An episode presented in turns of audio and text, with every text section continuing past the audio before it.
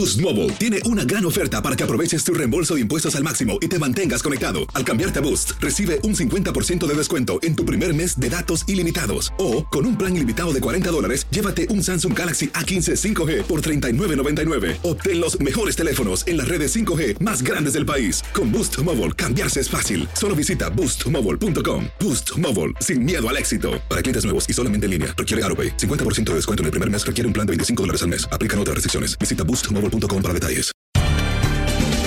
Bienvenidos al podcast de Buenos Días América, la revista radial más completa para los hispanos. Política, salud, economía, tendencia y deporte son algunos de nuestros temas. Bienvenidos.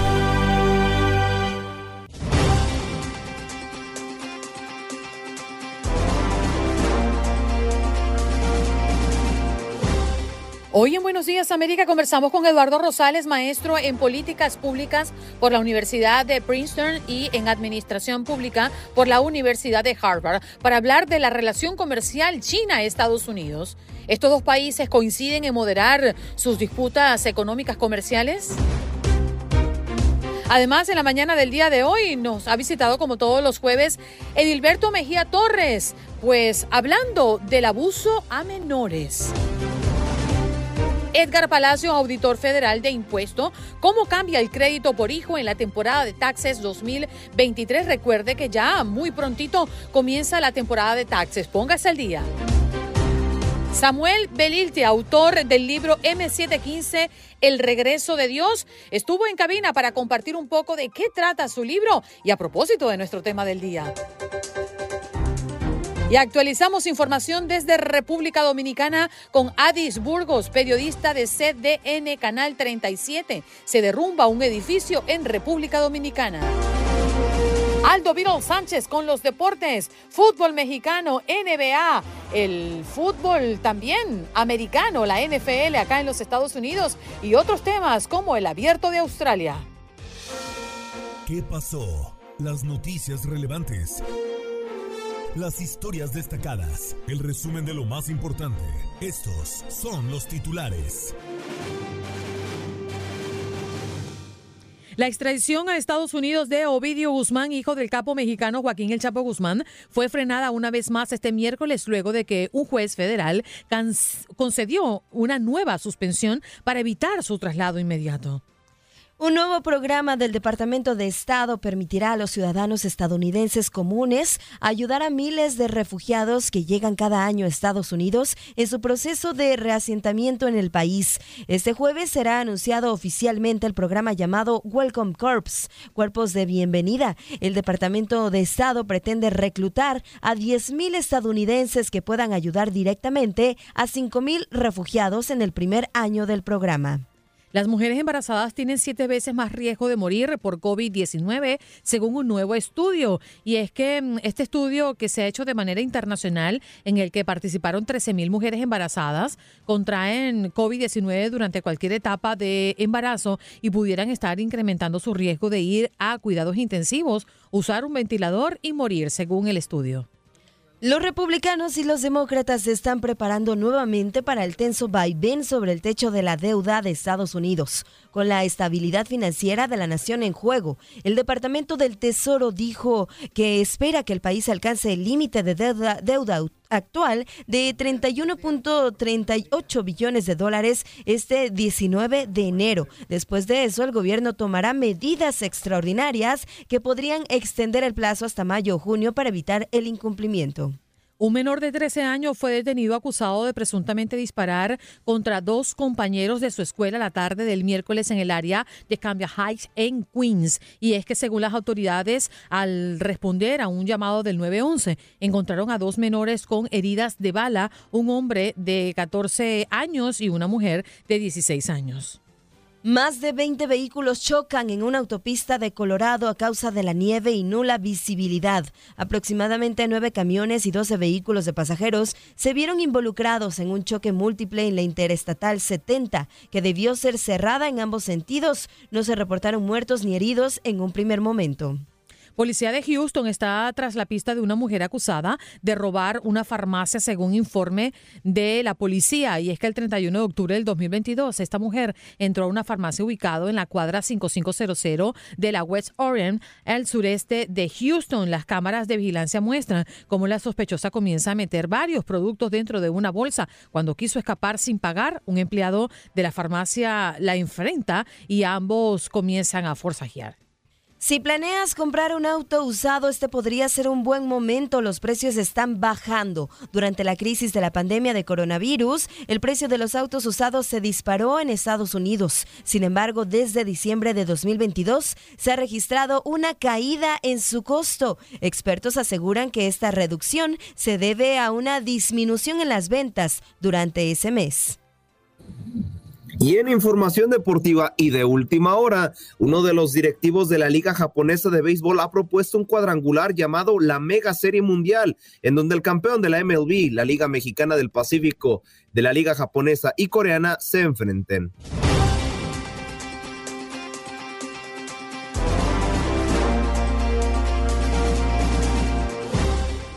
Vamos de inmediato a saludar a nuestro próximo invitado. Ya está listo y conectado para toda nuestra comunidad que también nos ve y nos escucha a través de YouTube y de Facebook de manera simultánea con más de 35 emisoras en todo el territorio nacional. Eduardo Rosales, maestro en políticas públicas por la Universidad de Princeton y en administración pública por la Universidad de Harvard. ¿Cómo estás, Eduardo? Gracias por estar con nosotros esta mañana. Muchas gracias, Andreina. Muchas gracias, Janet, por la invitación. De verdad, es un eh, acá en Houston es un día frío para Houston, eh, pero muy contentos, muy contentos. Gracias por la invitación. Eduardo, sabemos que mm, Estados Unidos consume muchos productos parte o productos terminados eh, importados desde China, ¿no? Esta relación comercial entre China y Estados Unidos, ¿cómo está? Te lo pregunto porque yo voy quizás a tiendas por ejemplo, de one dólar y le voy a hacer la, la, promoción. Ya las cosas nos cuestan un dólar y sabemos que la mayoría de todo lo que traen y venden en esas tiendas vienen de China. ¿Qué es lo que estamos pagando de productos traídos de China y cómo está afectando esto a nuestro bolsillo? Bueno, como, como ustedes saben, los principales socios comerciales de Estados Unidos en los últimos años son China, México y Canadá. Son las tres, los tres países que constantemente están eh, eh, disputándose el primer lugar de a ver quién es el, el, que, el que logra tener mayor exportación a los Estados Unidos. Eh, y pues tiene mucho que ver con cuestiones económicas, pero también con, con, la forma en la que se ha organizado el mundo en los últimos años. O sea, hay, hay, eh, una gran cantidad de productos que porque sale más económico hacerlo en ciertos países, globalmente, no solo para Estados Unidos, sino para todos los países del mundo, hay productos que se concentra su producción en uno, dos, tres o cuatro países y estos países surten a todo el mundo. Entonces tampoco nos tiene que, que, asustar porque a final de cuentas quien termina ganando es el consumidor. Eso lo quiero, lo quiero recalcar, porque el que ocurriera de otra forma implicaría que serían un poco más caras las cosas.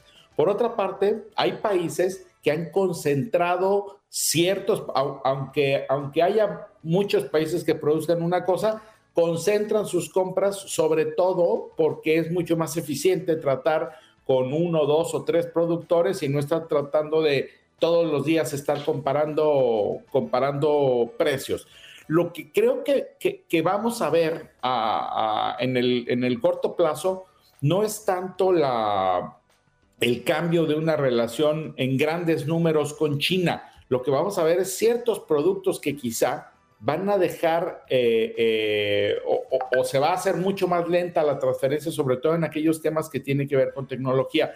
Hay que recordar que el día de ayer, eh, dos altos funcionarios, incluyendo la, la, secretaria del Tesoro de Estados Unidos, tuvo reunión en, en Davos con su par chino y platicaron de la necesidad justamente de bajar las tensiones porque China y Estados Unidos van a perder si continúa una, una escalada en este, en este tema. En el que sí creo que va a seguir avanzando es en el tema de la tecnología, pero no por razones ni de precios ni de empleo, a mi juicio, aunque ese sea el discurso de algunos funcionarios, me parece que el tema central tiene que ver con los temas de seguridad en la tecnología. Eduardo, buenos días, gusto saludarte.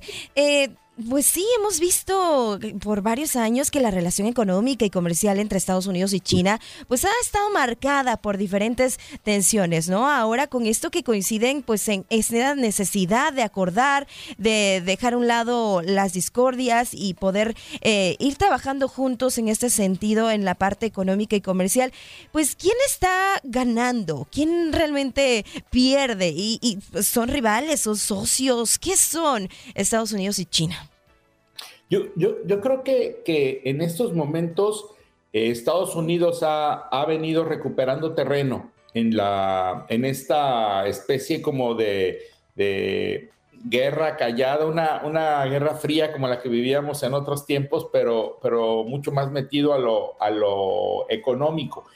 Creo que lo que está pasando ahorita, por ejemplo, con el tema de los microprocesadores, donde el presidente eh, Biden firma ya eh, la ley que prohíbe eh, el transferir microprocesadores a, China o, equipo que permita hacer los microprocesadores. Es un capítulo más donde Estados Unidos hoy está apretando un poco más y además tienes por otro lado la, la recesión China, o no sé si le, técnicamente no es una recesión, pero sí lo que tienes es el que el crecimiento de China en los últimos tres años ha sido más lento de lo que tenían planeado, en buena parte por la pandemia, pero también eh, los cambios políticos en China en los últimos meses quizá hagan un poco más lento el crecimiento de China y tienes a Estados Unidos que aunque cambien los partidos, sigue un crecimiento económico importante,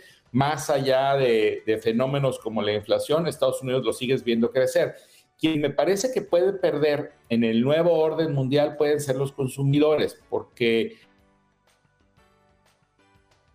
mm. vamos, aunque, quizás muchos otros temas como el flujo de ideas o el, flujo de información, por ejemplo, eh, va a haber en términos tecnológicos quizá una compresión. Yo creo que China eh, va a apostarle al crecimiento interno. Acaba de sacar un paquete en diciembre de 143 trillones de yuan, eh, que lo, que implica eh, apoyos, subsidios directos a empresas que producen microprocesadores, porque están en esta batalla para ver quién, quién produce microprocesadores de mejor calidad y de mayor tecnología. En esta batalla Estados Unidos tiene de su lado a Taiwán y tiene de su lado a Corea, obviamente, ¿no? Pero yo, yo lo veo todos los días, eh, eh, Janet y Andreina, porque una de las cosas que hace mi consultoría eh, aquí en Estados Unidos y en México es el apoyar a empresas que se van a instalar a México. Y mm prácticamente todas las semanas tenemos llamadas de, empresas americanas que quieren salir o, o sacar o sus instalaciones de China o cambiar justamente de su proveeduría. Y donde más se nota es en temas de tecnología.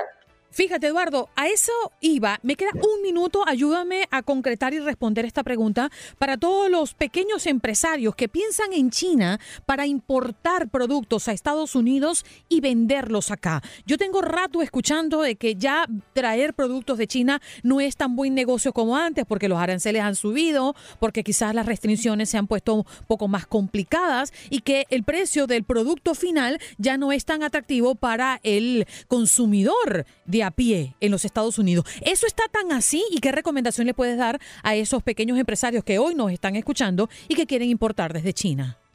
Mira, dicen que hoy la proveeduría la tienes que pensar no just in time, sino just in case, porque, porque no solamente se trata de precio, quizá en muchas de las ocasiones va a seguir siendo más barato, pero volver a sufrir la carencia de productos, no hay producto más caro que el que no hay. Entonces yo, yo sí creo que quienes estén pensando en comercio internacional tendrían que estar volteando a fuentes alternativas. Y esa fuente alternativa, a mi juicio, básica para Estados Unidos, es Norteamérica, es Canadá y es México, que por diferentes circunstancias tienen algunas ventajas competitivas frente a Estados Unidos, como Estados Unidos tiene otras ventajas frente a ellos.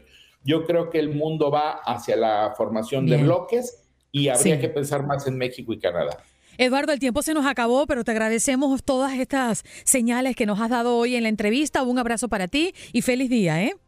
Muchas gracias. Igualmente, gracias, Janet. Gracias, Andrea. Ahí está Eduardo Rosales, maestro de políticas públicas por la Universidad de Princeton y en administración pública por la Universidad de Harvard.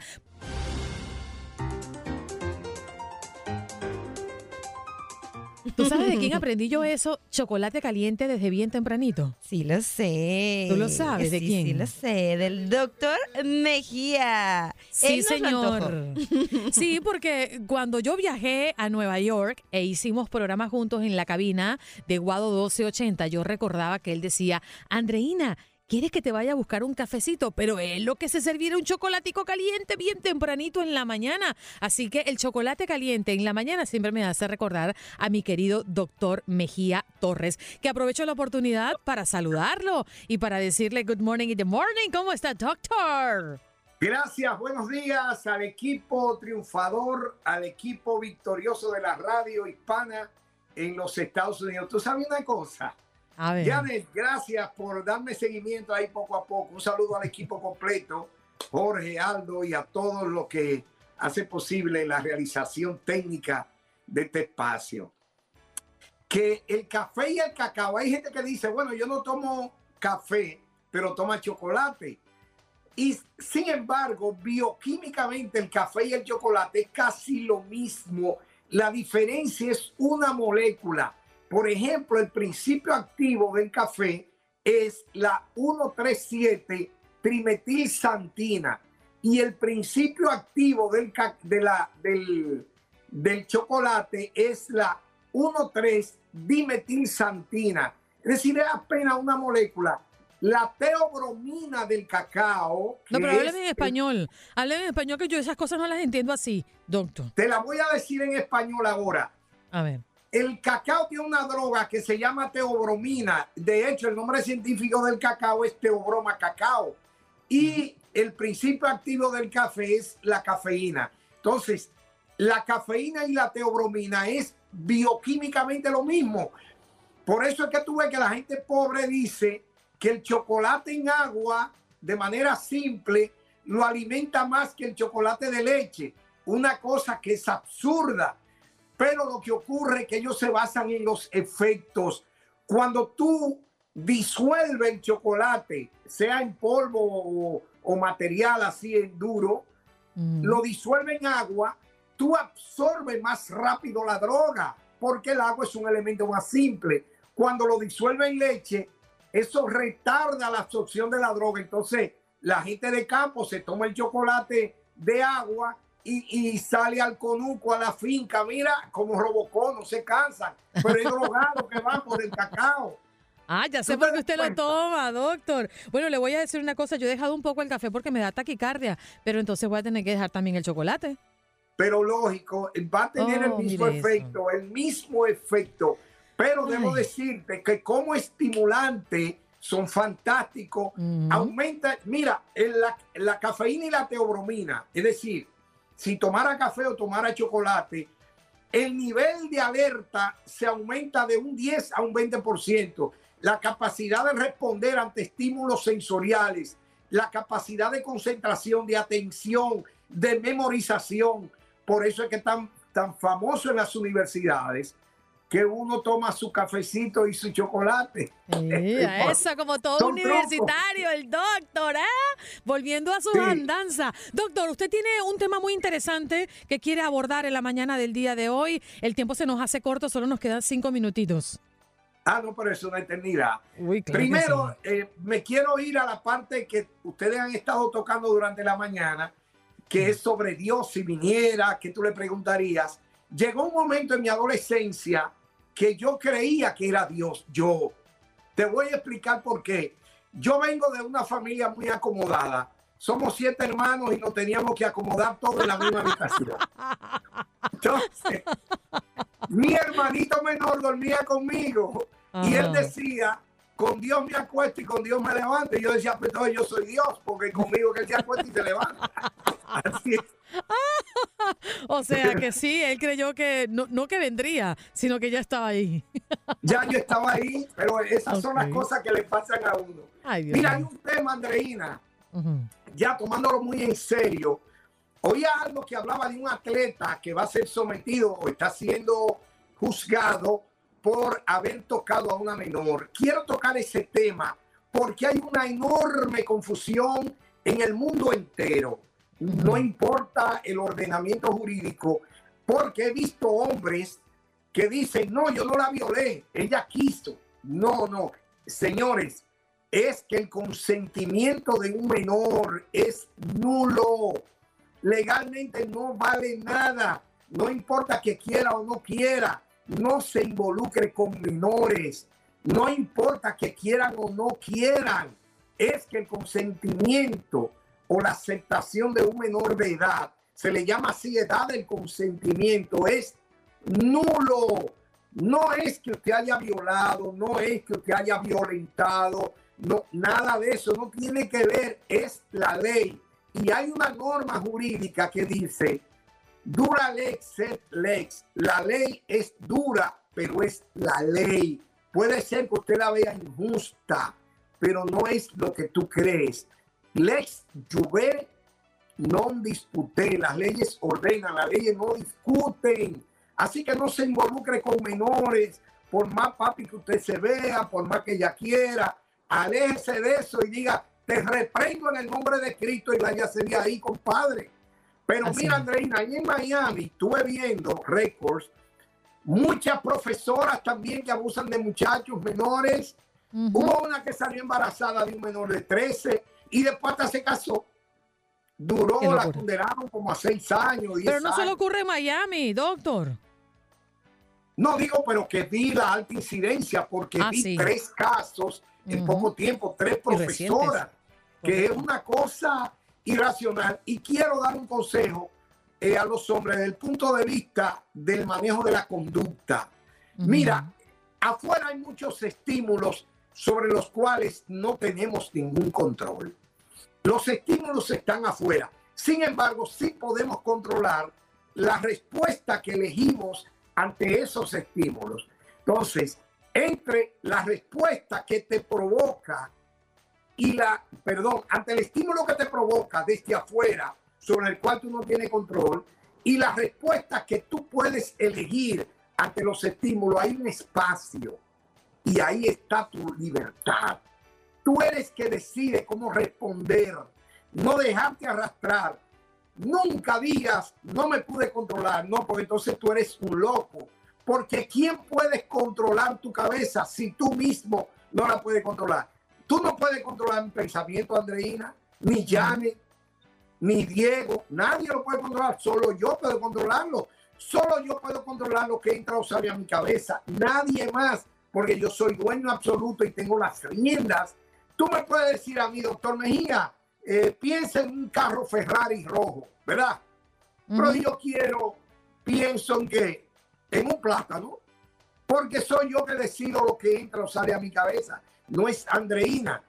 De manera que cuando a su cabeza esté entrando un pensamiento instintivo, pero que de manera racional, tú sabes que es incorrecto, sustituye las imágenes y cámbialas por imágenes correctas.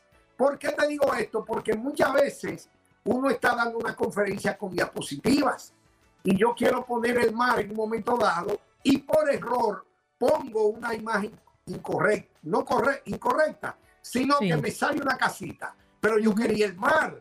¿Qué hago yo? Cambio la imagen porque no es lo adecuado, no es a eso que me refiero.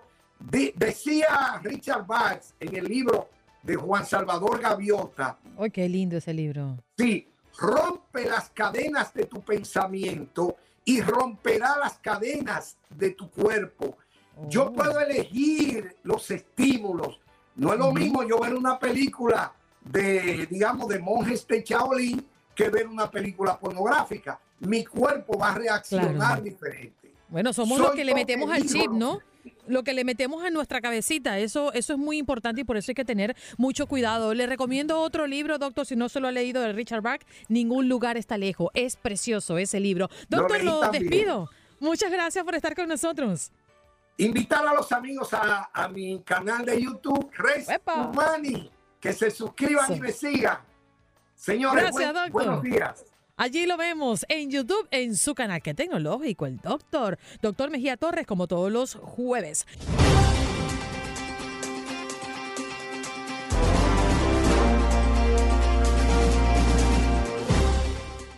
Bueno, nos vamos de inmediato con nuestro próximo invitado, bueno, de la casa ya. Edgar Palacio, auditor federal de impuestos, nos acompaña la mañana del día de hoy. ¿Cómo estás, Edgar? Andreina, feliz de la vida de estar para ayudar a nuestra comunidad que siempre necesita una pequeña ayudita sobre los impuestos. Ay, sí, señor, y ponga usted atención porque ya la temporada de impuestos estará comenzando el próximo 23 de enero. Vamos a concentrarnos, Edgar, en un punto que me parece muy importante, cómo cambia el crédito por hijo en esta temporada de taxes. Bueno, vamos a decir primero que regresamos a las leyes antiguas, las, leyes del 19 y del 20. Regresamos a esas nuevas leyes, pero lo que pasa es que para cubrir el balance eh, de la economía nacional por el problema que hubo del COVID entre el 20 y el 21, el gobierno comenzó a ayudar y asistir a todos los contribuyentes para mantener una balanza económica en el país. Pero ya esto ya pasó, ahora es tiempo de regresar a las normas establecidas. Pero como la inflación, estamos a un 7% aproximadamente, entonces el gobierno subió un 7% para tratar de ayudar y estabilizar o ponerse al nivel de la inflación. Vamos a decir que si en el año 2020, eh, perdón, en el año 2021 teníamos que, una, eh, que los niños podían recibir, de, vamos a decir que el crédito tributario sobre los niños menores de edad recibieron 3.600 y 3.000 dólares, este año bajó a lo que bajó completamente. Ya no va a ser ya no va a ser la misma cantidad el crédito el crédito tributario, bajó a 2000, pero de esos 2000 solamente van a regresar 1500 dólares. Si tenemos tres niños, va a acreditarse 1500, 1500 y 1500 que van a poder regresar. Los otros 500 solamente sirven para atrás para ayudar si es que hay algún pago o lo pierde no es que le van a regresar los dos mil dólares enterito, el reembolsable solamente es 1.500. Ahora, también tenemos el crédito porque por las personas que en, anteriormente recibían hasta 1.500 dólares una persona soltera, en la ley anterior. En la nueva ley regresa y solamente recibe hasta 560 dólares, siempre y cuando esta persona haya, no haya ganado más de 16.480. Eh, en otras palabras, 16.480 recibe una persona sin hijos dinero.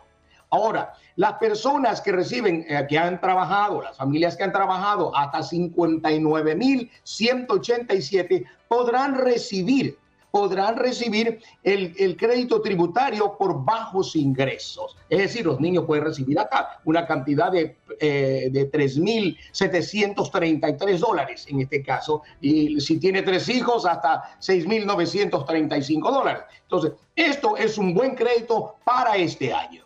Edgar, cuando hablas de bajos ingresos, ¿cuál es el tope? ¿Cuál es la cifra? El, tope es 6.930, eh, perdón, 59.187 dólares para recibir el crédito de los hijos menores de edad. Vamos a decir que tenemos un hijo y gané hasta, gané 25 mil y algo dólares. Puedo recibir yo 3.733 dólares por ese hijo, más 1.500 dólares por el crédito porque el hijo es menor de edad. Tenemos, dos, tenemos varios créditos. El crédito tributario por haber ganado menos de 59.187 dólares y el crédito tributario por los hijos menores de edad. Son, son los créditos más fuertes que recibimos. Claro. Ahora, Edgar, cuando hablamos de esta cifra de los 59 mil y tanto más, ¿estamos hablando del ingreso familiar o por padre? El ingreso familiar. El total de ingresos, si usted ya pasó los 59 mil, bueno, la mejor tabla es la que está entre la mitad, entre, entre, eh, entre, entre 0 y, y la, mitad de 59 mil. Vamos a, decir 28 mil dólares, 27 mil dólares. Es el mejor la mejor cantidad para recibir, el máximo de crédito, la ley, porque mientras se acerca a los 59.187, el crédito de los hijos va bajando, bajando, bajando, bajando. El que no baja es el crédito por los hijos de, menores de edad. Eh, vamos a tener, tenemos un niño menor de, menor de 17 de, menor de 18 años. Entonces, este niño va a poder recibir automáticamente este año 1.500 dólares. 1.500 dólares. El año pasado recibimos más dinero, 3.600 y 3.000 dólares por este niño. Hoy solamente regresamos a 2.000 y solamente 1.500 es reembolsable. Como antes de la pandemia. Exactamente, regresamos a las leyes anteriores. Ahora, Edgar, aquí estamos recibiendo mensajes de nuestra audiencia que tiene dudas y curiosidad al respecto. Dice, yo tengo seis hijos, cuatro humanos y dos caninos. ¿Por los caninos puedo aplicar? Cero por chapucero. No le van a dar ni un centavo por los perros. A no ser que, oh, un momentito, solamente los perros reciben eh, crédito siempre y cuando el perro sea un guardián.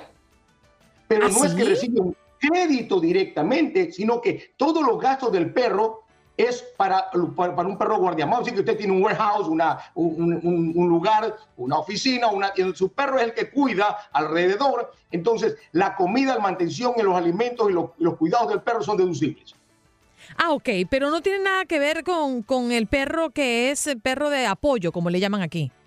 No, no, no, no, Olvídese, para el que nos está escribiendo esto, olvídese que los perros no aplican, Edgar. ¿Algún cambio considerable más allá de lo que hemos planteado en la mañana del día de hoy como cambio en el crédito por hijo en esta temporada 2023 que vale la pena mencionarle a la audiencia, Edgar? Sí, a las personas que trabajaban, vamos a decir que eh, eh, eh, padre y madre trabajan y los hijos tienen que ir a la escuela. Después del periodo de, de, estación, en otras palabras, después de que el niño sale de la escuela, y los padres, en lugar de recogerlo, tienen que trabajar los dos. Entonces los niños pasan a tres o cuatro horas de cuidado de niños hasta que los padres lo recojan. Ese cuidado se llama el crédito por, por cuidado de niños. El año anterior era de 8 mil dólares, por hasta 8 mil dólares se podía deducir de gastos por los niños. Piense que lo mandaba a una escuela después del after school o tenía una nana que lo cuidaba. Eh, entonces, hasta 8 mil dólares se pudo poner el año pasado. Hoy regresamos a la vieja ley. Solamente hasta 2.100 dólares se puede, en otras palabras, yo pagué hasta, si pagué 3 mil dólares por cuidado de niños en todo el año de babysitter, la palabra común en, inglés, a cuidado de niños, eh, hoy, este año, solamente puedo deducir hasta 2.100 dólares por niño y se va a acreditar ese dinero a la deuda o, al impuesto que tendría que pagar y se lo descuenta el impuesto directamente. O sea que si yo tuve mi hijo en el after school, eso aplica. Sí, mucha gente que no se confunde, que, que no es el que si la escuela es pagada, eso no. es deducible. Lo que paga la escuela no es deducible, solamente deducible el después de la escuela, el cuidado de niño. Cuidado de niños, correcto. Fíjese, por aquí Marceplay está preguntando, eh, pregunta si carro eléctrico aplica para los 7500? Así es, al carro eléctrico aplica bajo diferentes leyes, tenemos que tener en cuenta exactamente cuándo se, ubicó, se ubicó el vehículo y lo podemos poner en el impuesto. Ese es un crédito más allá, porque como eso no es un, crédito muy común, pero ya se está haciendo. Uno de los mejores créditos que debemos, también eh, estar pendiente es el crédito de la prima de salud médica.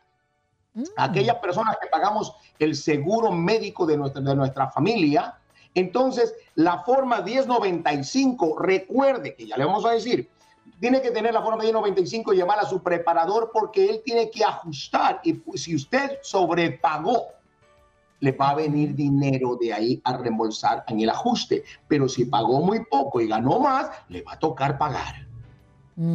Ahí está. Bueno, Edgar, la verdad es que se nos viene y seguramente vamos a estar conversando un poquito más cerca del arranque de esta temporada de pagos de impuestos, porque hay muchos aspectos que, aunque no son cambios para este 2023, siempre vale la pena refrescar, porque hay casos de casos y sabemos que cada declaración es única, pero es muy interesante cada vez que conversamos contigo porque le refrescamos a la gente que hay opciones para que pueda usted a su preparador de impuestos impuestos también decirles, oye, yo podría aplicar por aquí, yo podría aplicar para allá, más allá de que usted tenga la ayuda, ¿no? Para que le hagan eh, la aplicación como tal para esta próxima temporada de pago de impuestos. Edgar, que tengas un lindo día y muchísimas gracias por aceptar nuestra invitación. Gracias, Andrés. Esperamos la próxima nuevamente estar con nuestra gente ayudando los impuestos. Sí, señor, allí está. Hoy conversando de los cambios del crédito por hijo en la temporada de taxes 2023. Allí estaba Edgar Palacios, auditor federal de impuestos, aclarándonos todos los temas. Ya saben, por ahí preguntaban por los caninos. Los caninos tampoco. Y los gatitos tampoco. No, señor, no, señor, eso no aplica.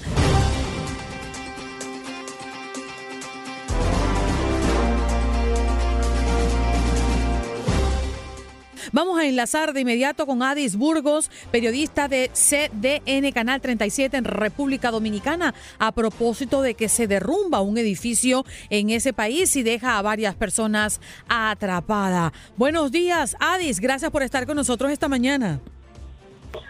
Buenos días, Andreina. Qué gusto hablarte. Lo que la verdad no es bueno es la noticia, tal como has dicho. Aquí el país ha tenido la consternación del derrumbe de un edificio en la ciudad de La Vega. Es una noticia que a mediodía ayer eh, comenzó a correr y consternó, obligando a los cuerpos de rescate a trabajar durante más de 12 horas.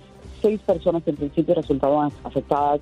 Se pudo liberar a cuatro de ellas sin que los traumas fueran mayores. Sin embargo, el rescate de dos jóvenes mujeres de menos de 30 años, Jessica Bueno y Yaciris Joaquín, sí se convirtió en una odisea no fue sino pasada la medianoche cuando las autoridades consiguieron sacar a Jessica Bueno, una chica que estuvo comunicándose con ellos a través de golpes a la estructura para que las autoridades pudiesen tener un sentido común de la orientación, de la ubicación en la que ella estaba en medio de todos esos escombros.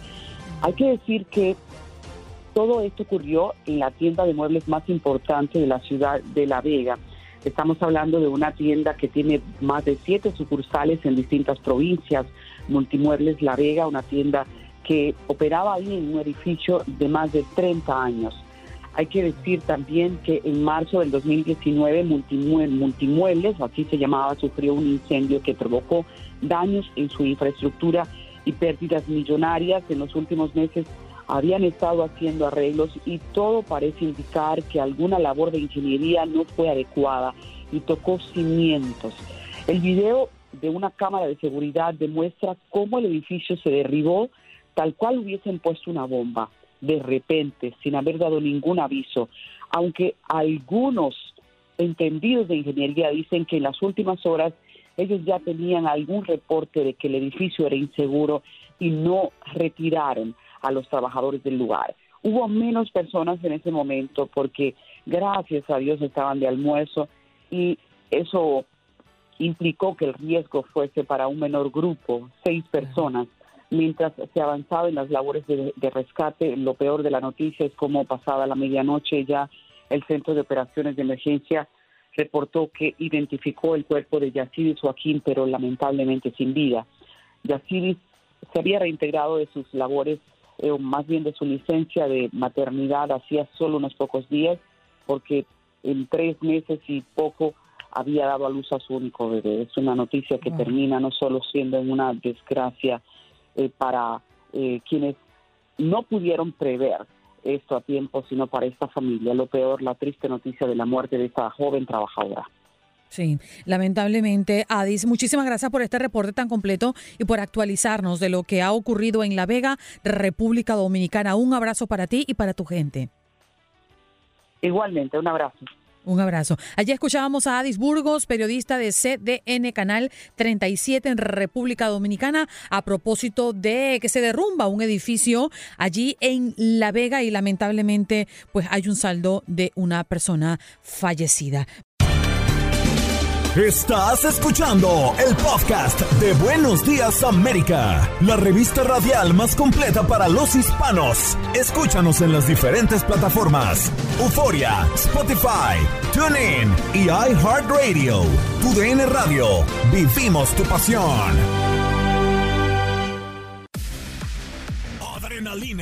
pasión y orgullo. Todo por ser campeones. En Buenos Días, América. Contacto Deportivo.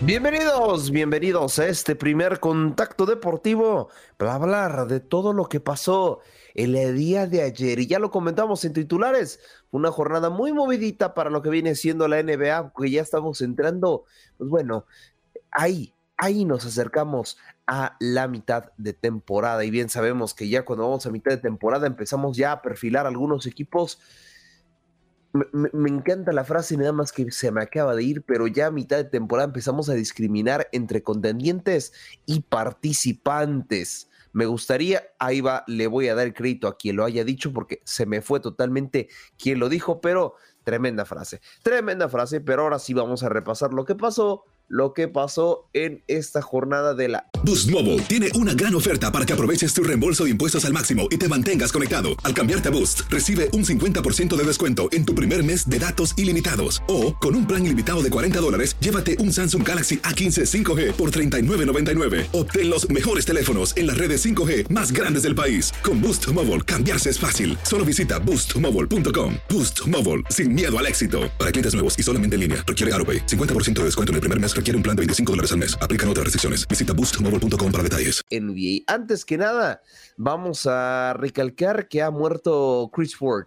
Recordemos que este fue campeón eh, de la NBA como jugador y coach de los Celtics de Boston y así lo dio a conocer mediante un comunicado los Celtics quienes se eh, consolidaban con la familia del ex entrenador y jugador. Recordemos que en el 81 terminó por llevarse el título, ya tenía 74 años y pues eh, desafortunadamente ha eh, pasado em, a una mejor vida, ¿no? Eh, jugó, eh, prácticamente nació en Atlantic City, en Nueva Jersey. Eh, fue también jugador para los Pistons de Detroit. y bueno, pues ahí pasó seis temporadas a final para ser intercambiado para los Celtics de Boston. Y en su momento, en su mejor temporada, estaba promediando 15.6 puntos, 15, sí, perdón, 15.6 puntos y 4.7 asistencias dentro de lo que venía siendo cada partido para ese entonces, números muy importantes para lo que era este grandísimo jugador. Recordaremos su memoria y las más grandes condolencias para eh, su familia y para todos los fans.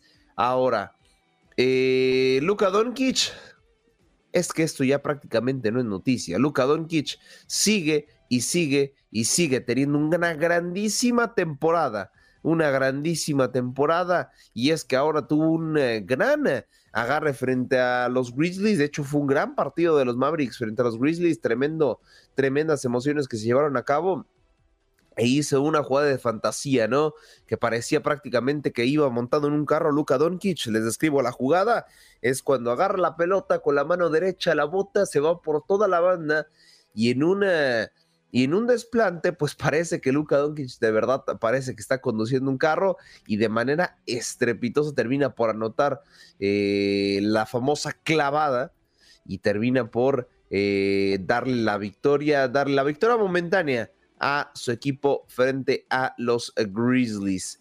Así que bueno, así las cosas por el momento. Y ahora vamos a también actualizar, así como alguna vez actualizamos a nuestro queridísimo compañero español eh, una de las eh, promesas del NBA y vamos a también puntualizar lo que pasa con Víctor Wanyama, el francés, que hace algunos meses se le denominaba como la mejor promesa, ¿eh? como la mejor promesa, incluso hasta LeBron James habla de él y habla de él positivamente, ya para que una leyenda habla de sí de ti, pues es sumamente destacado, ¿no? Se le está poniendo mucho al renglón a este jugador francés, pues bueno, ya incluso también algunos analistas de la misma página de la NBA lo cataloga como que sí, como que será el próximo LeBron James y que lo ponen en la lista de los elegidos, ¿eh? Así es, en el libro donde está Kobe Bryant, Michael Jordan, LeBron James, Stephen Curry, así es, a Víctor Banjama ya lo colocan en este libro, o sea, no ha logrado nada y me lo están poniendo en este libro, pues ¿qué está pasando? Y es que le ven cualidades y dicen que será el nuevo heredero, así es, el nuevo heredero de la NBA. Así lo catalogan. El hype está proporcionado. eh, así lo hacen eh, expresar a través también de redes sociales. Y ahí les va también algo que dice su compatriota Jordan Frenoy para también la NBA, la entrevista que tuvo la NBA. Ser un periodista en Francia ahora mismo con Víctor jugando es increíble. Sabemos que en el futuro a corto plazo será una estrella de la NBA. ¿Cuántas veces? No lo sé, pero estoy seguro de lo que será. Confianza plena en su paisano, ¿no? Habrá que ver, habrá que ver, porque también LeBron James le ha dado elogios, no ha dicho que va a ser el mejor jugador del mundo, pero sí ha dicho que tiene grandes características y que este jugador evidentemente es con proyección a futuro. Así las cosas por el momento en el deporte ráfaga. Así que vamos primero con el partido que en estos momentos se está llevando a cabo en el Australia Open. Y estamos hablando de Tanasi Kokonix el australiano se está midiendo ante el británico Andy Murray. Al momento el set lo va ganando el eh, europeo con 15 eh, a 0. Ya se llevó el primer set el australiano, ahora el europeo se estaría llevando el segundo set. ¿Qué está pasando al momento? ¿Cuáles son los Perdón, ¿cuáles son los resultados destacados dentro de esta ronda? Bueno, déjenme decirles que Adriana Manarino eh, otro francés impuso a otro australiano, Alex eh, de Miñor. Em, termina por llevárselo el jugador de Oceanía, tres sets a uno. Eh, más adelante, también Nova Djokovic dijo: Pues, ¿sabes qué? Pues yo también voy a hacer lo propio. Y se termina por imponer a Enzo Kukot, otro jugador francés, tres sets a uno. Creo que con el mal rendimiento de Rafael Nadal, Djokovic Djokovic perfila para llevarse también este Grand Slam y pues por ahí también la ausencia de Carlos Alcaraz. Me hubiera gustado que Carlos Alcaraz estuviera para ver si ya está al nivel de estos dos monstruos del deporte. Eh, en más resultados también de la rama varonil, pues eh, el duelo entre el eh, bielorruso Grigor Dimitrov frente a Lazo Jere el serbio termina llevárselo limpiamente tres sets a cero. Así al momento las cosas en lo que viene siendo la actividad eh, del eh, tenis varonil y hoy a las 11 de la noche tiempo del este habrá actividad latinoamericana con eh, Francisco Querundolo. El argentino se estará enfrentando a Félix Auger Alizem, el canadiense de Quebec. Se estarán viendo las caras, reitero, a las 11 de la noche tiempo del este y simplemente por los reflectores, otro de los que están dentro del top 10 del ATP es Stefano Tsitsipas, se estará enfrentando al neerlandés Talon Giexpur.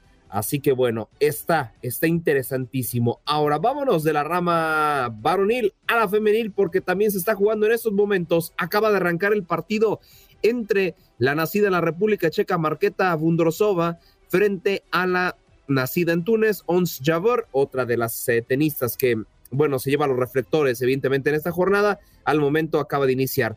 ¿Cuáles partidos se han acabado en la rama femenil? Bueno, hay que puntualizarlo, ¿no? Eh, Leila Fernández, la canadiense, eh, termina por perder dos sets a cero frente a Caroline García, la francesa, dos también eh, tenistas muy, pero muy mediáticas. Desde el otro lado, la atleta rusa Bárbara Grashova termina por imponerse dos sets a cero a Lucrecia Stephanie la italiana y finalmente Clary Liu, la estadounidense, sucumbe eh, frente a la suiza Belinda Bencic. Esa es la actividad al momento en el Australia Open. Eh, muy, muy candente lo que viene siendo la actividad del el terreno oceánico. Ya se están empezando a jugar algunos juegos que estaban pendientes y ya estaremos hablando de quienes empiezan a clasificar a las siguientes rondas porque ya estamos pues bueno, prácticamente la, en la última semana de este primer Grand Slam del año, un poco atropellado por todas las dificultades que tiene eh, Australia en estos momentos, pero se sigue saliendo avante.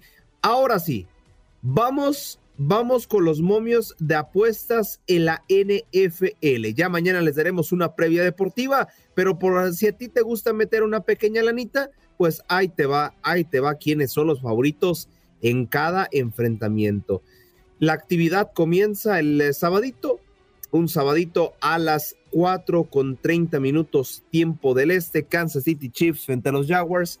Los favoritos aquí, si le quieren meter una lanita, pues los Chiefs son ampliamente favoritos frente a los Jaguars. Más tardecito a las 8.15 tiempo del este, las Águilas frente a los Giants. Aquí, pues, el eh, que es ligeramente favorito son las Águilas de Filadelfia. Ya para el domingo, entre los Bills y los Bengals, es la llave más dispareja. Eh, en cuestión de apuestas, los Bills tienen todas las de ganar en cuestión de enfrentamiento. Y finalmente, los 49ers se enfrentándose a los Dallas Cowboys, la llave más pareja, aunque aquí aparece dentro de las apuestas como favorito el conjunto de los 49ers por una nada prácticamente. Chivas dio a conocer el reporte médico de Alexis Vega, luego de la exitosa cirugía a la que debió ser sometido por una lesión en la rodilla derecha este miércoles.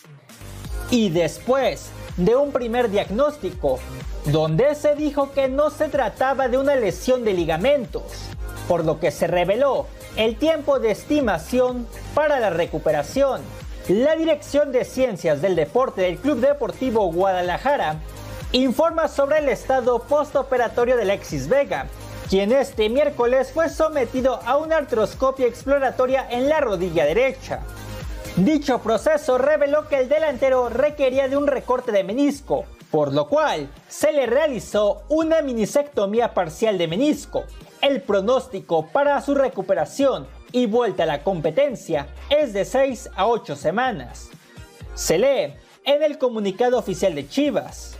De esta forma, Vegas se perderá los partidos de Chivas contra Toluca, Juárez, Querétaro, Pachuca, Tijuana, Pumas, Tigres, Santos y muy probablemente ante Puebla y el clásico con América, que se disputará el 18 de marzo.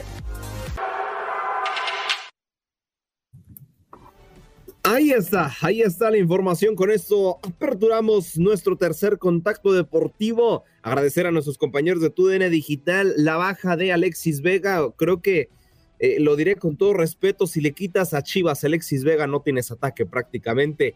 Pero bueno, ya mm, se recuperó eh, de la operación. Afortunadamente, pues bueno, eh, a, las imágenes ¿no? que, que, que veíamos frente al Club Atlético de San Luis, pues parecería que iba a ser mucho más tiempo de baja. Sabemos que las lesiones en la rodilla, pues a veces son de 8 a un año totalmente de reposo. Y bueno, para las Chivas, afortunadamente será simplemente de 6 a 8 semanas. Este volante izquierdo, que a veces también juega de delantero, estará recuperándose para el Clásico Nacional, que creo que es a donde apunta Alexis Vega Vamos a ver qué tal le va a las Chivas respecto a estos partidos. Sabemos que de cierta manera sí tienen dependencia sobre Alexis Vega. Vámonos de grandes a grandes, porque ahora también en los Pumas del UNAM, eh, eh, como tal institución no está envuelta en escándalo, pero sí uno de sus jugadores, y es que Dani Alves, Dani Alves ha sido acusado por eh, abuso mm, sexual a una joven en un antro de Barcelona. Nuestros compañeros de TUDN Digital nos tienen la información. Dani Alves, zaguero de los Pumas de la UNAM, deberá volver a España para declarar ante la justicia catalana en calidad de detenido, tras ser acusado por presunto abuso sexual hacia una joven en una discoteca de Barcelona el pasado 30 de diciembre. De acuerdo a Antena 3 de España, el futbolista brasileño fue acusado de realizar tocamientos hacia una joven cuando acudió al lugar junto a unos amigos y luego de que en un grupo de chicas se acercara a ellos para solo entablar conversación. Tras una revisión de las cámaras de seguridad, se reveló que Dani Alves y una de las chicas se dirigen a uno de los baños, donde la joven señala que recibió tocamientos por parte del exjugador del Barcelona y seleccionado por Brasil. De esta manera, Dani Alves deberá declarar en calidad de detenido por parte de los mozos de escuadra este viernes 20 de enero por la mañana en España. Tras tomar la declaración, Dani Alves deberá de trasladarse a las celdas al declarar en calidad de detenido mientras es investigado a la espera de una decisión por parte del fiscal sobre si tomar o no medidas cautelares. Recientemente Dani Alves acudió al funeral de la madre de su pareja Joana Sanz, que le motivó a perderse el duelo de la jornada 2 del Clausura 2023 con Pumas. Ahí está, ahí está la información. Agradecer también este trabajo de nuestros compañeros de TUDN Digital. Pues ahí está Dani Alves, eh, envuelto en un escándalo más. Viajará a Barcelona en calidad de detenido. Ojo, es una, no es cualquier cosa. Viaja ya con un cargo legal importante. Habrá que ver si deportivamente le pega a los Pumas o no. Ya hemos visto el conjunto universitario jugando eh, sin Dani Alves y la verdad es que sí hace un poco de diferencia el brasileño.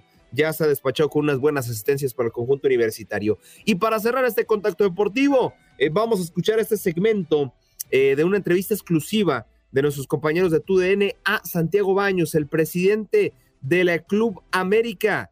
¿Qué pasó en el Club América? Acaban de renovar a Álvaro Fidalgo.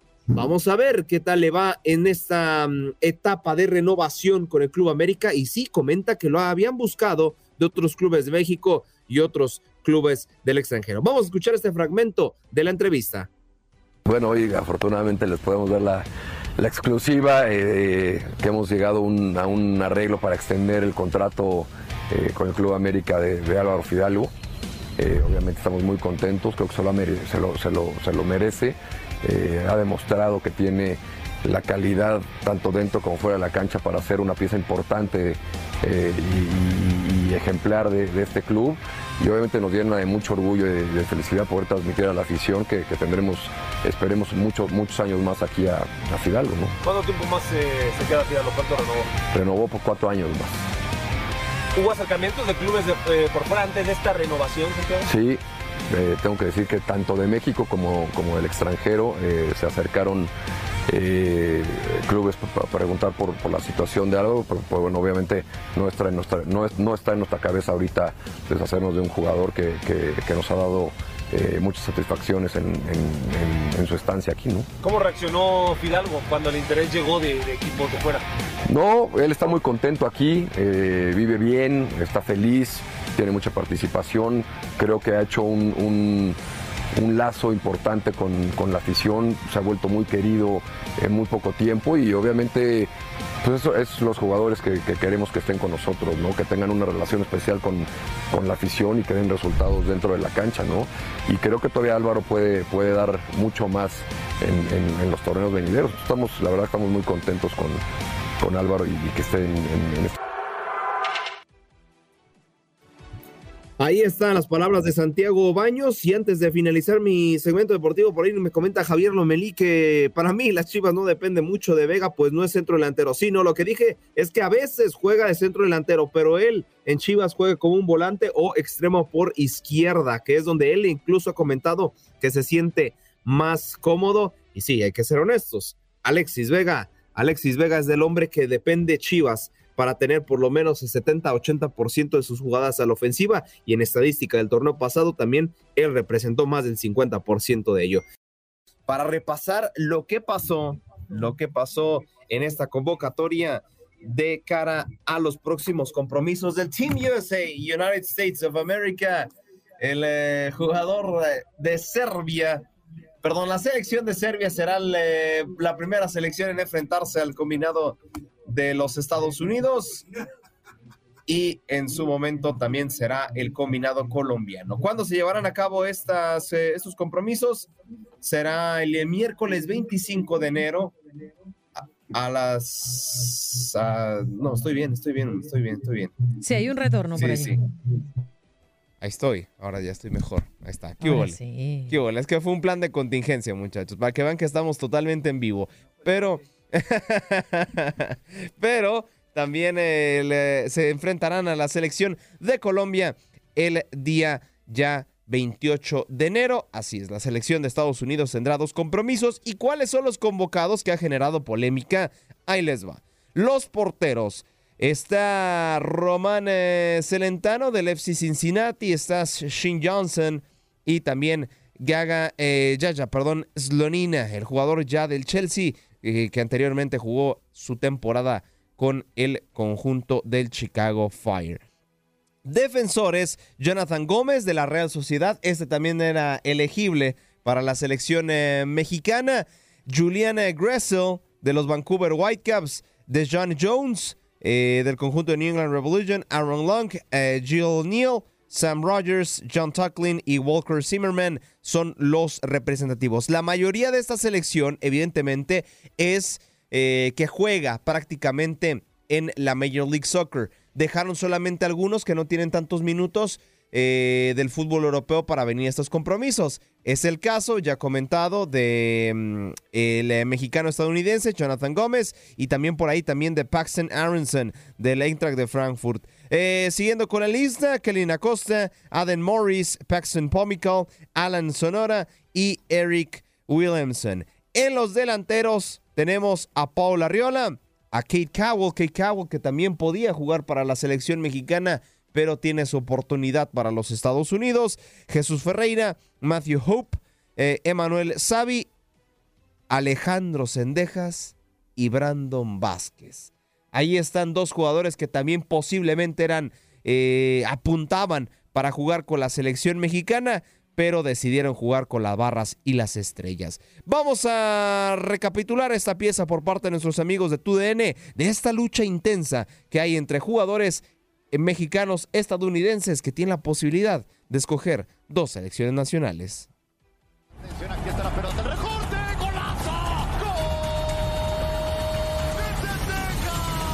La sangre mexicoamericana invade el fútbol de la CONCACAF.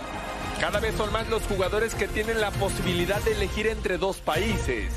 La selección mexicana y la estadounidense se han encontrado en una nueva lucha por reclutar jugadores que tienen la doble nacionalidad, la cual se convierte en una oportunidad para que el Tri se fortalezca futbolísticamente, aumentando la baraja rumbo al 2026. Aparecen nombres como el de Alejandro Sendejas del América, quien todavía no toma la decisión. Jonathan Gómez de la Real Sociedad, quien se debate entre las dos selecciones, aunque el Tri lleva la delantera. Eric Dueñas del Galaxy es otro que es opción para ambos países. Mismo caso de Alex Alcalá y del delantero del Cincinnati Football Club, Brandon Vázquez, quien tiene ascendencia mexicana y es otra de las cartas abiertas para ambas federaciones. Es una decisión difícil porque tengo un amor para los, para los dos países, ¿sabes? Este, en mi casa crecí con una cultura mexicana, solo hablando español, mis papás los dos, de, mi papá de la Ciudad de México, mi mamá de Guadalajara, pues ahí mitad, mitad también con jugando fútbol en Estados Unidos, pues jugué, pues ahí también conocí a muchos jugadores de la selección de Estados Unidos y sí, este, yo creo que pues ahí hay pues el amor para los dos. Varios de estos jugadores han tenido competencia en selecciones menores, pero eso no asegura su destino final. Así, México y Estados Unidos van de la mano para ser sede del Mundial del 2026, pero la batalla fuera de la cancha crece cada día más en busca de adueñarse del talento mexicoamericano. En los últimos tiempos hay varios jugadores que tuvieron que decidir si jugar para la selección de Estados Unidos o jugar para la de México. Esta es la lista de los que se fueron al Team USA. Juan Arriola, Ricardo Pepi, Kane Cowell, eh, Brian Vázquez, Alejandro Sendejas y Marky Delgado. Y los que decidieron por México fueron Julián Araujo, del Galaxy de Los Ángeles, y Efraín Álvarez. ¿Quiénes están disponibles? Sobre, sobre quién tendría que haber un ojito. Pues son ellos, Jonathan Pérez de 19 años, Cristian Torres de 19, Emanuel Ochoa de 17 años, Julián Vázquez, delantero de 21 años que no tiene club, Omir Fernández de 23 años y Obed Vargas de 17. Ahí están, ahí están eh, los jugadores que eh, pues pueden decidir tanto por México o tanto por Estados Unidos. Al momento ya el Team USA le ha robado la posibilidad de convocar a Brandon Vázquez, de convocar también a Alejandro Sendejas, que él ya había tenido formación en el Team USA eh, en ligas inferiores. Y también el caso de Jonathan Gómez. A mí me gustaba mucho Jonathan Gómez para, para defensa central, pero es que Estados Unidos, yo siendo jugador, yo teniendo doble pasaporte, honestamente, hoy por hoy me con el Team USA, que es una selección y un sistema deportivo, hoy por hoy con mucho más seriedad que México. Y por supuesto, que serán sedes para la próxima Copa del Mundo. Con esto estamos cerrando nuestro cuarto y último contacto deportivo.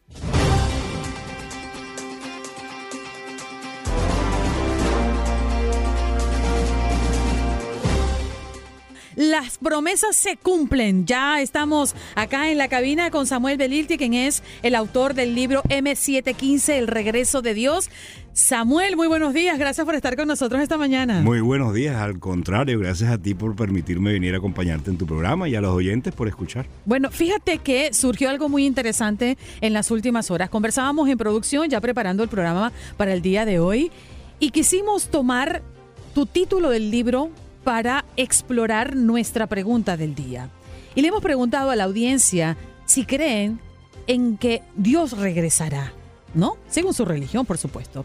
¿Y qué le preguntaría a Dios si lo tuviesen aquí de cerca? Y bueno, tienes que escucharte el programa completo para que puedas entender la cantidad de mensajes que hemos recibido, las llamadas hermosas que hemos tenido la oportunidad de escuchar de cada uno de nuestros oyentes. Y eso gracias al libro que hoy pues nos traes a la mesa y que nos invitas a leer gracias a la pluma tuya. Pero bueno, yo quiero comenzar, Samuel, hablando de que inicialmente este libro no tenía la idea que hoy plasma, ¿no? Porque se suponía que en un inicio tú ibas a traer un libro donde tú estarías o el personaje sosteniendo una entrevista con Dios. Wow, ¿y cómo te enteraste tú de eso? Bueno, mi amor, yo hago mi trabajo. es verdad el libro original eh, tenía ese concepto, era un libro de autoayuda, pero cuando aquí un servidor llega, desarrolla la primera parte y tal, y llega al punto en el que el periodista del libro entrevista a Dios, me enfrento con que tengo que escribir respuestas. Y yo no soy quien para escribir, por Dios, ¿quién soy yo? Un, insecto. Entonces dije, no, no me atrevía y paré. Entonces, eso, eso fue eso. O sea, yo, la primera parte del libro, con ese concepto, habrá durado unos cuatro o cinco años. Esto no es una cosa que se de un día para otro. Claro.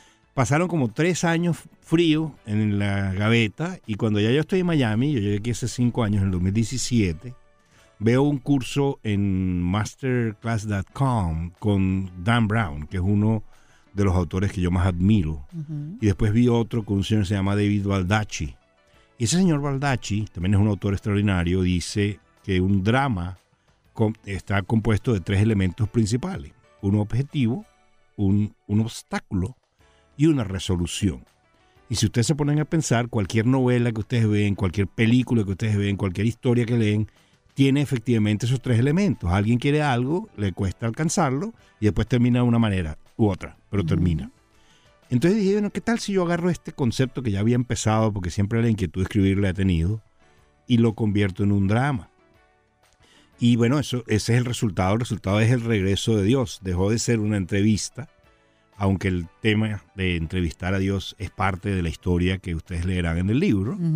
Eh, y se convirtió en un, que Dios regrese es un propósito. Pero obviamente habrá mucha gente feliz de que regrese y hay, hay lo que yo creo que existe, que es la oscuridad y su fuerza, no quiere que Dios regrese y ese enfrentamiento entre la oscuridad y la luz se refleja de muchas maneras en este libro. Este libro no es un libro de religión, no es un libro religioso, es un thriller. Parte de una base, parte de una base de concepto que tiene que ver que es sobrenatural, que es Dios. Dios viene o no viene. ¿Y cómo? Fíjate, Samuel, en mi casa se decía cuando íbamos a comer, aquí no se habla ni de religión, ni de política, ni de deporte. Eran tres temas sumamente intocables porque genera mucha polémica, ¿no? Y eres mucha susceptibilidad en el caso de personas que son muy apegadas a las religiones para hablar de la religión. Y esa era mi siguiente pregunta. ¿A quién le escribes? Porque tú eres judío. Sí. Entonces, claro, eh, eh, es bien interesante porque no es un libro de religión, pero tienes como título a Dios. Claro, porque yo creo que Dios, esto ya entramos en, mis creencias personales, por favor, con todo el respeto para los que pueden no coincidir. Para mí Dios es uno y las religiones son diferentes caminos para llegar a Él. Eh, el judaísmo es un camino, el cristianismo con todas sus vertientes es otro camino, el islam es otro camino, y etcétera, etcétera, etcétera. Mm. El libro habla de Dios, no habla de cuál es, para mí es uno, como digo. Ahora, ¿cómo se refleja ese, esa unidad? Es algo que tienen que leer el libro, no quiero tampoco quemarlo. Pero eh, eh, el regreso de Dios es una pregunta, tú la hiciste comenzando el programa. ¿Va a regresar o no? Y si regresa, ¿qué tiene que pasar para que tú te lo creas? Porque estamos viviendo en el siglo XXI. Entonces, que a mí me dicen, yo, yo puse un post en Instagram hace no sé cuánto, donde yo decía, oye, mira, eh, Andrina, te llamo yo hoy y te digo, mira, vente conmigo que esta noche les van a entrevistar a Dios en el FTX Arena, vamos a verlo. tú me vas a mirar y me vas a decir, tú te volviste pero loco. ¿Eh? ¿Cómo que vas a entrevistar a Dios qué? ¿Qué tiene que pasar para que tú creas? Porque si tú eres católica o cristiana, tú crees que hay una segunda venida de Jesús. Los judíos esperan la venida primaria del Mesías. No sé, los, el Islam no conozco eh, el detalle, pero presumo que deben tener algún tipo de, de expectativa similar.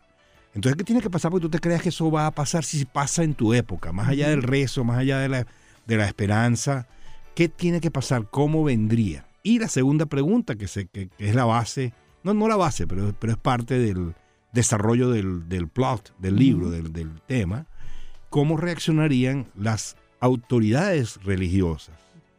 Porque si yo puedo hablar directo con Dios, no necesito intermediario.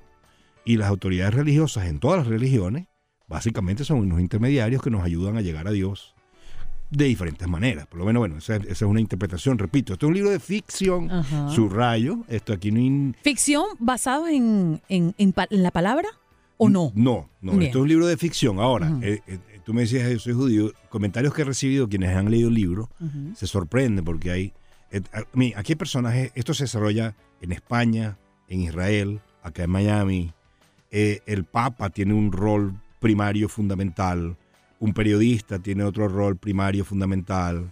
Eh, eh, hay un el malo que, es- que es un, un tipo vamos a no entrar en detalle tiene obviamente un rol primario y fundamental pero esa combinación de cosas implicó una investigación importante porque hay hay un libro de los secretos dentro de la, la trama que ocupa un rol muy importante en el desarrollo porque en ese libro hay unas profecías que el Papa puede leer y puede interpretar y llevan a que el Papa tome unas decisiones con respecto a, bueno, ¿qué es esto que está pasando ahorita? ¿Viene Dios o no viene Dios? ¿Es verdaderamente Dios o no es verdaderamente Dios? Etcétera. Entonces, ahora, insisto y subrayo, esto es un thriller. Esto tiene misterio, tiene suspenso, tiene aventura, tiene espionaje, tiene, tiene, tiene elementos que lo, lo- lo bello para mí, yo soy un tipo de visual, toda mi vida eh, eh, eh, he escrito con la imagen en la mente y lo que me han comentado quienes ya han leído el libro es que lo ven, es que ven la película mientras están leyendo lo que, lo que el libro eh, narra. ¿Y quién quita si eso se convierte en una super serie de Netflix? Amén, ese- eso, eso, amén de tu boca al cielo, ¿Por hablando qué no de Dios. trasladarlo a lo que se supone puede, puede ocurrir? Oye, Samuel, también eh, durante toda la mañana hemos recibido este feedback de nuestra audiencia y me ha llamado poderosamente la atención porque tú hablabas de si viene o no viene, ¿no? Que es una de las grandes interrogantes. Pero, ¿cómo vendrá representado? Por lo que tú dices, si está aquí y no lo crees, podría estar frente a nosotros, ¿no? Al final. Mira, M715, eh, obviamente en el libro tiene múltiples connotaciones, Ujú. tiene, es una clave importante dentro del libro, pero M715 es Mateo 715. Cuídate de los falsos profetas, porque vendrán vestidos de ovejas, pero por dentro son lobos rapaces. Mateo Oh. advierte que tengas cuidado porque van a venir algunos que van a hacerse pasar por. Entonces que el nombre comience con M715, de una vez te pone eh, a pensar, bueno, este que dice ser Dios, ¿es o no es Dios?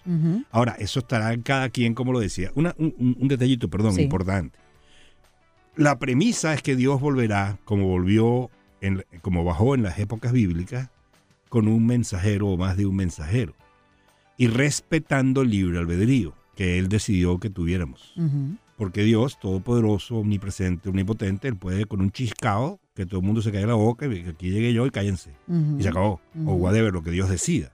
Pero si Dios decide que respeta el libre albedrío, entonces no va a imponer su presencia al regresar.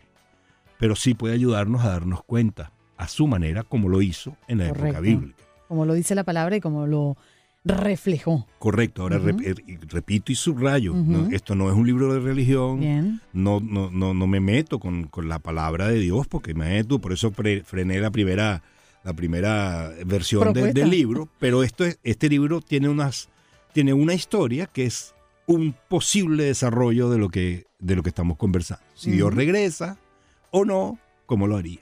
Sí, wow, qué interesante. Fíjate que las líneas se han explotado por completo. 1-833-867-2346, punto de contacto, línea telefónica. Si lo tienes listo, Janet, vamos porque el tiempo corre con la opinión de nuestra gente que también nos los ha dejado en la mensajería de WhatsApp a propósito de nuestra pregunta del día. ¿Usted cree que Dios regresará a la tierra? ¿Lo espera?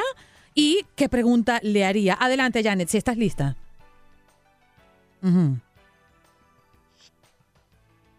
¿Lo tenemos? Si no lo tenemos, vamos con llamadas. Porque las líneas están repletas. A ver, ¿qué tenemos? Ahí va, ahí va. Ok, listo. ¿Escucha? No, no se escucha nada, Janet. Vamos con la llamada, porque se nos va el tiempo. Jorge, muy buenos días. Gracias por llamar al 1833-867-2346. ¿Qué opinas sobre nuestro tema? Buenos días, buenos días. Fabuloso el tema. El señor me ha impresionado cómo expresa. Se considera una persona común y corriente que tal vez ha sido influenciado de una, de una u otra manera por, por el Señor, ¿no? Ahora lo más importante acá en Mateo 16, 18, y como dice, no hay ovejas vestidas de, son lobos vestidos de ovejas. Hay que tener mucho cuidado. Mateo 16, 18 dice de que le dio a Pedro la llave y en ti edificaré mi iglesia. Entonces hay solamente una iglesia, pero ahora hay tantas denominaciones que hay más de 100 mil denominaciones. Y eso lo que ha hecho en, en el, en el feligres hacer una confusión. Yo creo que estos libros que no son, que son seculares, ayudan más que las propias interpretaciones de las 100 mil interpretaciones bíblicas que hay que han, que han confundido a la gente. Inclusive habla de el apóstol Pablo de que eh, la religión es un negocio. Entonces hay que tener mucho cuidado cuando uno se sale a la apostasía, ¿no? Eh, Porque la, la religión verdaderamente es un negocio. Ahora, este libro me, me- me gusta porque es a la vez secular y habla de la realidad de una persona que ha vivido esta experiencia y que ha sido influenciada de cierta manera por esa inquietud que tiene el escritor aquí, ¿no? Que no recuerdo su Sí. nombre. Y lo felicito, Samuel Bedilti. lo felicito. Sí. Gracias a ti, Jorge, por dar tu opinión. Mira qué interesante lo que dice, ¿no? Sí, muchas gracias Jorge por su, por su llamada. Y mira, eh, es muy, yo no había pensado en eso. Muy, muy, muy interesante que un libro secular pueda potencialmente poner a pensar a personas cuya aproximación al tema sea estrictamente a través de la palabra divina. Sí. Eh, pero bueno, si eso se logra, será muy interesante. Again, esto no es ficción, subrayo que es ficción. Esto es una historia de inventada. acuerdo, de acuerdo. Samuel, ¿dónde podemos encontrar tu libro? en Amazon. Esto fue, esto es autopublicado. Cattell Books es una empresa que tuve que yo armar para poder sacar este, este, esta publicación. Está en Amazon. Si usted pone en Amazon eh, o mi nombre y mi apellido, le va a salir porque no hay muchos Beliltis que publiquen. Sí. mi hermano, pero ese, pero eso son, son cosas de humor. Eh, o, o pone M715 El regreso de Dios en Amazon y ahí le aparece. Es en español, lo puede, lo puede adquirir en, en impreso. Sí. El libro le llega uno o dos días después que lo pida. O lo puede comprar por Kindle, que lo puede leer en su computadora, en su, en su teléfono, donde quiera. Como, como, como cada quien quiera. Realmente Sí. me honra. Y si puedo pedirle algo a la audiencia, si lo llegan a ver, mi email es samuelbelilti.gmail.com. Repito, samuelbelilti pegado arroba gmail.com. Mándenme un textico y me digan qué les pareció. Un feedback. Sí, o entren en Amazon y pongan su feedback ahí si, si les provoca, si se les antoja, se lo agradeceré muchísimo. Bueno, ya esta mañana tuvimos un feedback de Eileen Cardet. Que ya Ah, dice que lo tiene casi terminado y conversó con nosotros esta mañana. Tenemos que despedir el programa, pero les recordamos que pueden encontrar el libro M715, El regreso de Dios, de Samuel Belite, allí en Amazon, lo más a la mano posible. Y a toda nuestra gente bonita de costa a costa, gracias por su sintonía, gracias por acompañarnos cada mañana y hacernos sentir que estamos allí, muy cerquita de ustedes. Tómense el cafecito en nombre de toda esta comunidad maravillosa y mañana a las 6 de la mañana estaremos de vuelta. Bye bye, hasta Gracias. tomorrow. Chao, Samuel, gracias. Gracias por acompañarnos en nuestro podcast. Buenos días América. Y recuerda que también puedes seguirnos en nuestras redes sociales. Buenos días AM en Facebook y en Instagram. Arroba Buenos días América. AM. Nos escuchamos en la próxima. When you need mealtime inspiration, it's worth shopping Kroger, where you'll find over 30,000 mouthwatering choices that excite your inner foodie. And no matter what tasty choice you make, you'll enjoy our everyday low prices, plus extra ways to save, like digital coupons worth over $600 each week. You can also save up to $1 off per gallon at the pump with fuel points. More savings and more inspiring flavors make shopping Kroger worth it every time. Kroger, fresh for everyone. Fuel restrictions apply.